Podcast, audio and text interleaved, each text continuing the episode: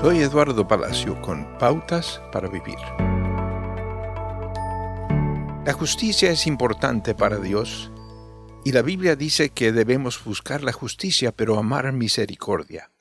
Obtener venganza dice que es la tarea de Dios, no la nuestra. ¿Cómo podemos equilibrar la búsqueda de justicia con la misericordia? Cuando experimentamos o nos enteramos de un crimen cometido, queremos justicia y con razón. Sin embargo, a menudo definimos la justicia únicamente como castigo. El castigo se enfoca en el pasado, a menudo produciendo vergüenza, amargura y una conciencia prohibitiva.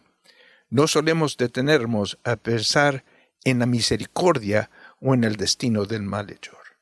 El castigo está motivado por la ira, que puede ser justa, pero el amor debe impulsar la forma en que vemos e interactuamos con quienes nos lastiman. Como dijo Chip Ingram, no tiene sentido para mí tener comunión con Dios sobre la base de la misericordia y con otros sobre la base del juicio.